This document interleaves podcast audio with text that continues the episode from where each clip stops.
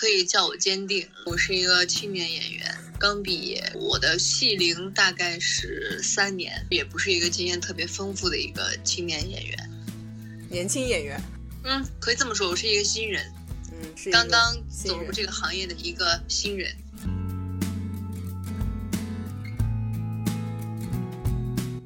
亲爱的听众朋友们，大家好，欢迎收听本期的《我是自愿来上班的》，我是主持人 Vivian。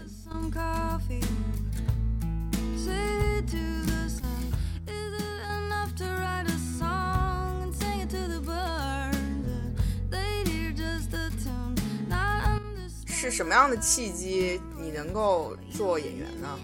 我觉得做演员的契机的之前，应该就是我怎么学这个表演，小时候潜移默化的一个影响吧。因为在我很小的时候，就是我们那个年龄段的人，他们都在看动画片的时候，我就不知道为什么就特别喜欢看电视剧，就是看大人的那些电视剧，然后就会喜欢模仿。比如说哪个台词有意思，我就会把它背下来，然后模仿，潜移默化的有这种习惯吧。到了你大一点的时候，你有了一定的认知的时候，你就明白哦，你无形之中小时候在做的一些东西，就是跟演员相关的一些专业吧。然后高三的时候去学习了表演，成为了一名艺考生，参加了艺考，然后考了戏剧学院，从此踏上了演员的道路。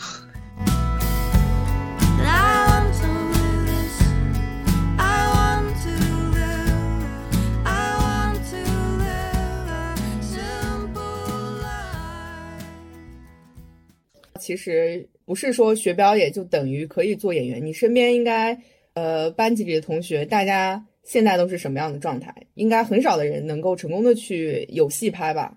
嗯，因为我们刚刚毕业嘛，在学校的时候，其实能出来拍戏的机会很少，只有少数人就是可能会有这个机会出去学习，但大部分的人还是会待在学校上课，然后就这么待到毕业。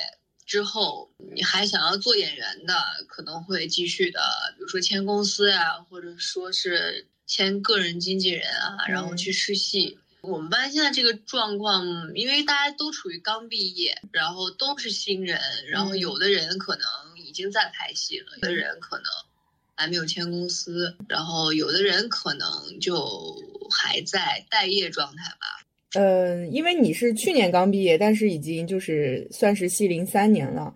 你当时第一部戏，或者说你是怎么开始，就是这条道路的？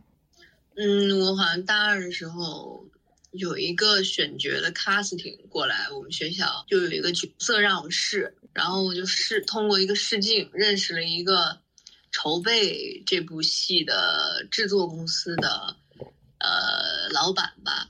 那时候就选择了签约了这个公司，嗯，之后经纪人就会帮我推戏，推资料，就是也要去参加一些试镜，就会有一个机会，就让我有幸的去试镜了文艺片电影，然后我就去试戏了，很幸运的就试上了，然后就开始了我的第一部作品，是电影对吧？对，那你觉得你第一次真正的拍戏？实际的感受，或者是实际的这个经经历，和你预想的差差别大吗？不太大。那是什么样子的呢？你可以跟我们说说你在拍戏的这个过程中，就这个时间都是怎么样分配，或者说一天或者一段时间是什么样子的？就是比如说早上有通告，很早的通告的话，就会早起，早起化妆，应该女演员化妆应该会框一个小时，然后再到片场拍戏。基本上就是从白天拍到晚上，有的时候会很晚，有的时候就还挺早的就收工了。这个演员的一天就是这样度过的。你们在片场是不是无法感受到时间的流逝啊？还是说发盒饭的时候知道可以吃饭了？能感觉到时间的流逝很快。嗯，就是因为你一直在手上一直在做事情，就感觉一眨眼就十二点就中午了，然后再过。一会儿，然后你一看都已经下午三点了。然后有的时候你会在摄影棚里拍，你都不知道外面是天黑还是白天。是，就是你一出去一收工，然后一出去，哇，天都黑了。就你早上是白天的时候进的这个棚，然后出去的时候已经天黑了。那我想知道，当你出这个摄影棚，然后天黑了，你这个时候会有什么心情的变化吗？习惯嘛，就很淡然，就会觉得啊，一天又过去了。OK，那一般在拍戏的晚上，呃，演员会聚在一起吗？还是说各自休息？各自休息啊，都拍一天了还不够累啊？那有精力在一起玩？因为一般拍戏可能都不在你居住的这个城市，会出来走走吗？不会，就是在酒店里休息对，收工了只想回去卸妆躺着。啊？了解。那你是怎么看待演员他的这个生涯的？因为咱们之前也有简单的聊过，你觉得比较靠运气啊，或者是说劝还没有上道的人就先就别别上这条船了。嗯，反正就是天赋很重要。嗯，其次就是努力一样重要，但是嗯前提是你得有天赋。然后剩下的就是除了努力是你能做的，剩下其实就是听天由命。了解，其实还是我觉得还是蛮无奈的，因为我之前也看过一些关于演员的这个就是采访或者纪录片吧，就是说很多演员可能一生都没有找到适合自己演的角色，或者说自己非常想演的角色，没有那个本子就遇不到。嗯，那你平时一般是怎么样去找戏和试戏的？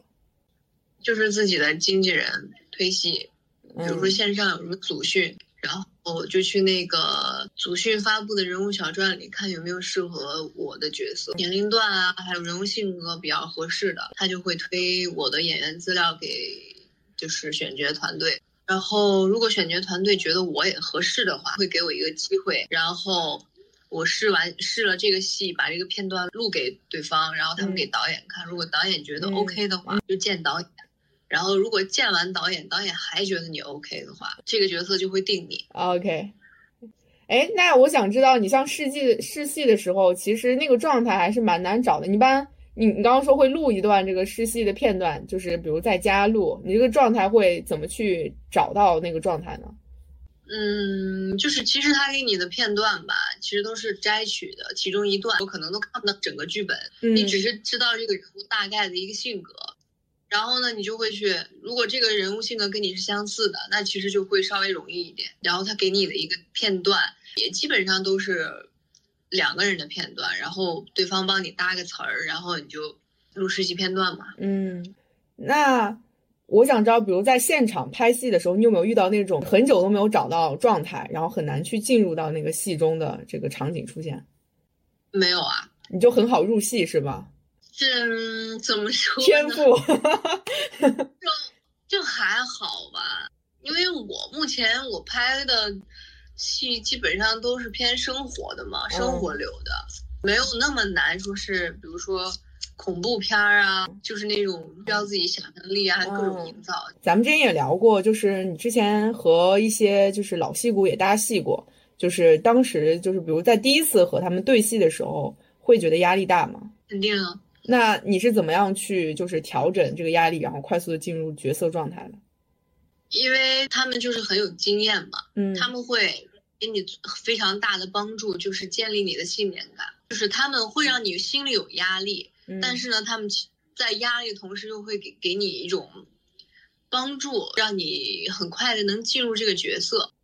那另一方面，你觉得就是青年演员跟老老戏骨相比，他欠缺的会是什么呢？或者说，你觉得你未来要去努力，或者说补短板的，你觉得是什么呢？除了经验这方面啊，呃，我刚想说经验呢，有没有一些其他你观察到的，也是老戏骨身上独特的能力，或者说什么方面的？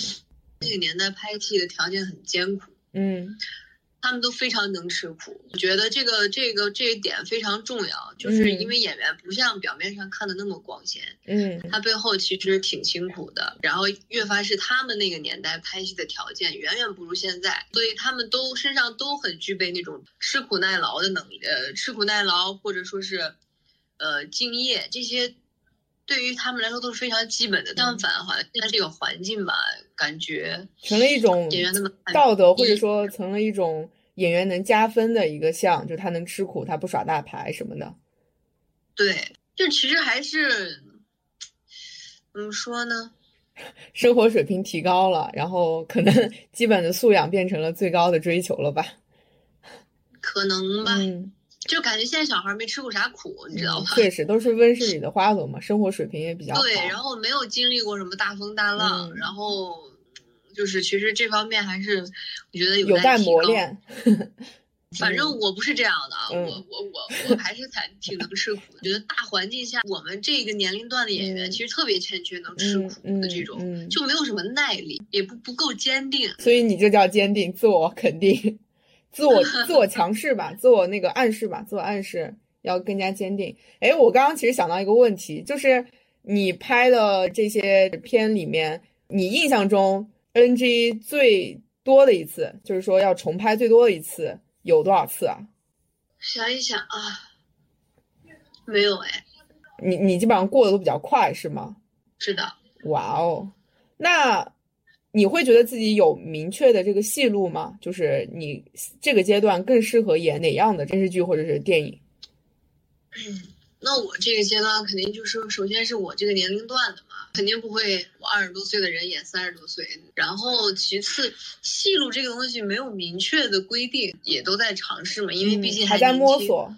对，但你现在演的就是这些角色，其实和你本身的性格其实契合度会高一点，所以说像入戏啊，或者说重拍啊，就是这方面都会有相应的调整嘛，对吧？嗯，哎，那我再问一下啊，因为可能听众都没有做演员的，听众能看到的就是演员本身，就比如你，但是其实你背后是有一些团队的，所以你可以跟大家科普一下，一般来说，一个演员他背后他的团队是什么样子的，就是从大到小吧，比如小演员、呃演员新人，或者说到一些老戏骨比较明星级的演演员，他的背后团队是什么样子的？哎呦，那你说我这个青年小演员，我怎么能知道大演员大帝人家的背后团队是什么呢？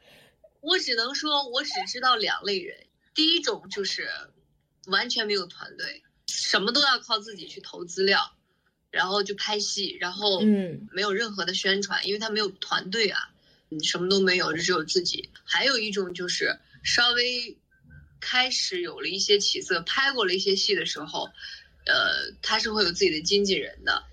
嗯，有的团队比较壮大吧，有的是只有一个经纪人，然后经纪人就是身兼数职，嗯，他承担了宣传，选承担了执行经济，执行经济是做什么的？我执行经济呢，就去执行他的工作的，相当于经纪人的经纪人下面，经纪人的助理 经纪人肯定就是去，就是说一些事情，然后执行经济就去执行这些事情。你可以给大家举一个具体的例子吗？比如经纪人做了什么样的决定，执行经济又去怎么做？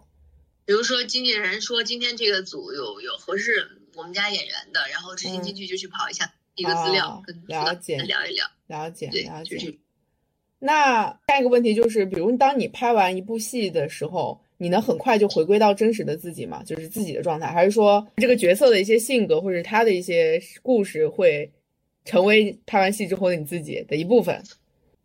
这个都有吧，我觉得，尤其是我这个经验不是非常丰富的人，嗯，怎么平衡角色和真实的自己的话，其实我还不知道这个怎么去平衡。但是我只是知道，嗯，反正任何一个人演一个角色，他肯定会有带有自己的一部分的东西的，嗯，所以这个角色才能成为一个就是他独特的角色，某某某人的嗯，角色，什么角色，嗯就跟他们说的，一千个人演哈姆雷特有一千种哈姆雷特，就是是性格不一样，然后呈现出来的样子也是不。我觉得多多少少都会带带自己的影子的。我记得然后，嗯，这个角，色有什么故事的话，也会相应的去，嗯，带给演员本身的，就是心里会有那种变化。我记得你上一次咱们在上海聊的时候，你说拍完那部戏，你感觉自己被打开了，可以跟大家描述一下你当时的感受吗？你还记得吗？嗯，就是被打开了吧，不太记得了。其实这种东西全 真的真的就是那种，就是慢慢的你都没有察觉的一种变化。潜移默化的有一天你突嗯然反应过来了，哎、嗯，你好像比原来之前的性格要稍微打开一点了，然后你动了会去想是为什么？它是慢慢的一个变化，嗯它不会说是我今天还这样的，嗯明天我立马我就打开了，嗯，不是这种。嗯了解。那嗯，就是做做演员需要做这个身材管理吗？呃，我觉得，嗯，我觉得是应该有的，就是最起码是吃吃这是一个基本吧。但是其实分人啊，嗯，你像有有的那种他就吃不胖，你有什么办法，对吧？那你属于哪种啊？我属于那种，反正我不属于吃不胖。但我看你还在吃冰淇淋。就是嗯你说是没克制呢，也不算没完全没克制，就是你心里有数，你知道吗？嗯他不会过度的吃嗯摄取一些热量，就是他还知道自己会不能发胖。那你平时会去就是在不拍戏的时候会去做一些运动或锻炼来去减肥吗？不会，不会，比较佛系，很不爱运动。能躺着就不站着是吧？嗯，那在因为嗯，拍戏的时候就很累了，呃拍戏减肥吗？真的就只想休息。我觉得挺减肥的。主要是心里有压力，嗯就心里有事儿嘛，然后你那个精神状态就是紧绷着的，就其实很容易就是在心理上又有焦虑啊，嗯然后那种嗯各方面的就会影响。然后我基本上我拍戏的时候，我一拍戏肯定能瘦。挺好。哦，我想到我刚刚的那个问题了，就是你像那个每部戏其实都有杀青，你觉得杀青这个环节开心吗？太开心了。我其实刚刚想了一下，其实我觉得这是演演员可能这个行业特有的一种庆祝的方式，因为你像我平时比如做完一个项目，那就结束了，就要去做下一个项目。其实这个做完一个项目的这种满足感，就是在内心自己小爽一把。但是我感觉就是拍戏拍完了一个杀青，其实是集体的狂欢。但是其实大家都不会狂欢，杀青了就是嗯，我们这个戏告一个段落完成了，然后就大家合影留念。开机和杀青的时候都会嗯合影留念嘛，其实不会有过度的要庆祝啊、嗯这种的。有的人会就是杀青了，有的是转转直接呃进行下一个工作，有的人就直接回家休息了。我感觉你一般在杀青之后，其实因为还是能有一段时间休息，也比较爽的，比较过瘾。是的，但是在没有拍戏的这个空档期间，你会有焦虑吗？就是没有戏拍。嗯，看多长时间没拍吧。嗯要休息一个月、一个多月、两个月，我都还可以接受，因为我确实有经常会有一个月、两个月都都没有拍戏，然后也没有会焦虑。其实这个东西就心态问题吧。嗯，确实，反正我是很羡慕。别羡慕了，真的。我觉得你一不拍戏，可能就可以进入到这种好好生活的这种状态，反正可以休息一下，然后养养膘。那我们下一个问题，你在穿着方面也会比较注意吗？就是一般怎么去搭配自己啊，或者什么这块儿有有注意吗？嗯，没有特别注意吧，这个分人。我其实对于穿着这方面，我没有太大的兴趣，太大的爱好，就是我就觉得怎么舒服怎么穿。嗯呃我喜欢比较简约的东西，我所以我在衣服上也不会过度的去花一些时间和精力。其实我这方面我没有任何天赋，我完全不懂搭配，就喜欢简约的，尽可能的我衣服就是白色、纯色，然后黑色，然后没有过度的比较花哨的图案的这种，嗯所以在穿着方面。嗯，就是，但是女孩会注重最起码的一个搭配，绝对不会穿的完全不搭，完全不搭那肯定。出去。所以说，其实你平时也不怎么喜欢就是购物啊，然后逛街啊什么的。我不太喜欢逛街。我首先逛街就逛的很少，然后嗯能买着衣服的逛街次数也很少，基本上到淘宝吧，省事儿啊，嗯，不合适就退。嗯那你有去参加过一些就是娱乐节目吗？没有，就有的人他的性格很适合上这样的节目就，很有梗。有的人就比较对，就有有梗有梗，然后嗯比较开朗，就比较喜欢社交的人会比较适合参加这种嗯娱乐节目。像像我这样的，嗯，就比较闷啊，又比较内向，对，就不太适合参加。像我这样的人，应该上娱乐娱乐节目，应该镜头都会被删掉吧？我我其实觉得，可能也要慢慢的在这个圈子里找到一些自己的性呃特性或者位置吧，可能这是你未来很长一段时间也要走的路。然后我记得咱们之前也有聊过，你会觉得就是其实还是先努力的去做一些作品出来会比较重要，嗯，对吧？当然，你没有作品，谁知道你呢？嗯，像这种娱乐节目，都是你有一定的热度，大家才会邀请你。作品都没有，你还上节目，上啥节目？哎，我想到一个问题，你在拍戏的过程中，就是拍完戏这个有接受到一些负面的评价吗？然后接受到这些负面评价，你是怎么样去面对的？不理呀、就直接不理是吧难道我要在网上跟他 battle？那你会和朋友一块儿去看回看你拍过的东西吗？会啊，呃，是什么样的画面呢？会会一起去吐槽呢，还是说会觉得尴尬，或者说会怎么样呢？第一次看自己拍戏的时候会嗯很尴尬，有点不好意思。然后，但是后来又就就就习惯了就觉得，没什么了，嗯就习惯了。第一次看见自己出现在电视里，然后第一次演又很青涩，就会觉得，嗯哎呀妈，演什么呀？自己就会吐槽自己，我说这 确实，不如我觉得就是我之后再去你家吃饭，咱们就看你之前拍的东西吧。可以啊。那嗯，你还用来我们家吗？你直接上网搜不就完了？不行，我就是要跟你一块儿去看，看看观察一下你的反应。现在已经没有我反现在没有。任何反应，我现在就真的完全没有任何波动。哎，那你家里人会去看你拍的东西吗？他们会有什么样的这个评价吗？会啊，我们家里人肯定会看啊，那嗯家里人肯定对我是友好的嘛，他们就觉得自己的孩子很棒啊，演的嗯挺好的，这就是父母的心都是这样。那朋友呢？朋友有看你的东西，会给你一些什么反馈吗？就是不会，不会，嗯，朋友有的就压根儿不看，有的人嗯会看，看了也嗯不会说什么。对，毕竟批评也不是，可能不是交友之道吧。嗯，那如果就是再给你一次机会，比如回到高中吧，因为就是高中可能就要决定艺考了，你你还会去选择这条路吗？不知道，不知道。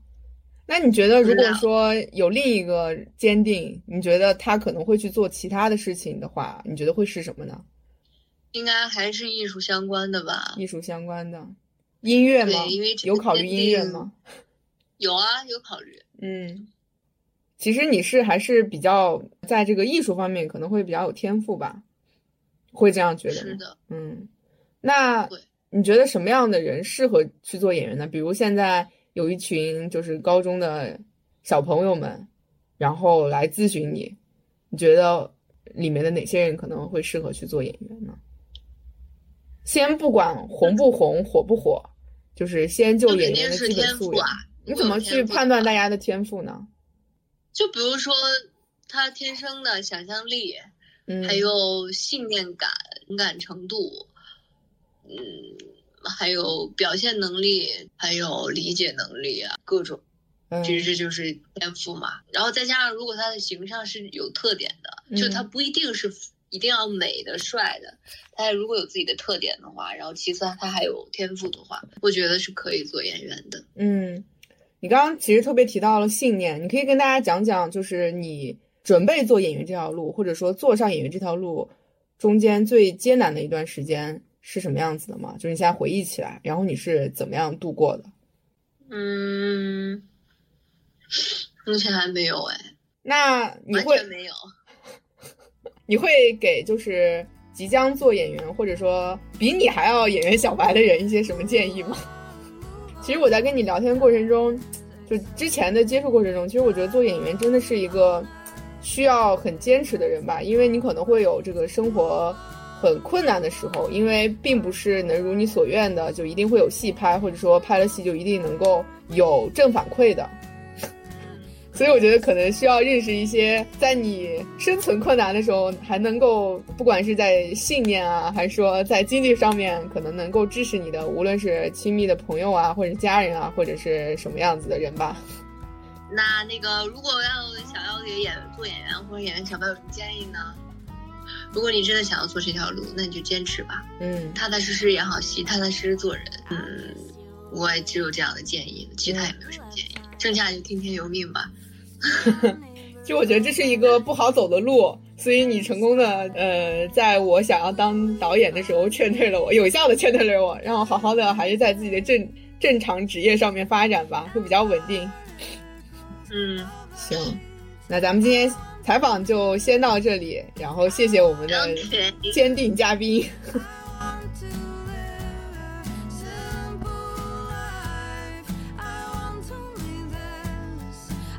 对于本期内容，如果你有什么收获，欢迎留言给我们。如果你有什么希望我们采访的职业，也赶紧在评论区留言吧。最后还是感谢大家的收听，我们还在不断打磨这个新节目。如果你有任何建议或反馈，都敬请留言，我们会认真看每一条留言的。关注我们，下期再见啦！